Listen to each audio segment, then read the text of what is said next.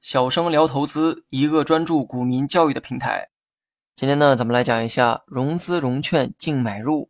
前段时间呢，讲了关于融资融券的这个内容哈。今天这期节目呢，算是对之前内容的一个补充，也是因为我看到了某些网友的提问，才决定呢补一期融资融券的内容。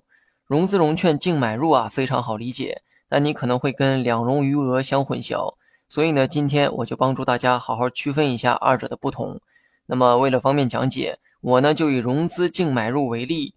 融资呢就是借钱，借的钱到期就得归还，所以用借来的钱减去归还的钱，就等于融资净买入。这个公式啊，可以说跟融资余额呢一毛一样。的确如此，所谓融资余额，也是指借来的钱减去归还的钱，剩下的就是融资余额。不同之处在于，融资余额算的是存量数据，观察的是融资数据长期的一个变化，而融资净买入算的都是当天的数据。咱们呢，举个例子，A 股票每一天都有融资发生。过去的一个月，投资者通过借钱买入该股的金额一共是十个亿，但借的钱呢，终归是要还的。过去一个月，也有很多人需要归还当初借的钱。假如说这笔钱呢，一共是五个亿，时间截止到一个月后的今天，该股的融资余额就等于十减五等于五个亿，而融资净买入算的是某一天的数据。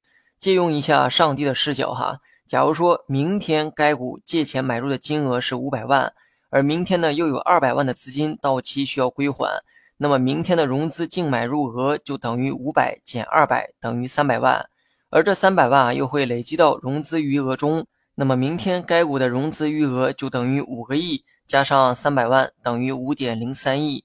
以上呢都是用融资举的一个例子，融券其实也是相同的道理，只不过融券主要是用来做空的。所以叫法上不叫净买入，而是融券净卖出。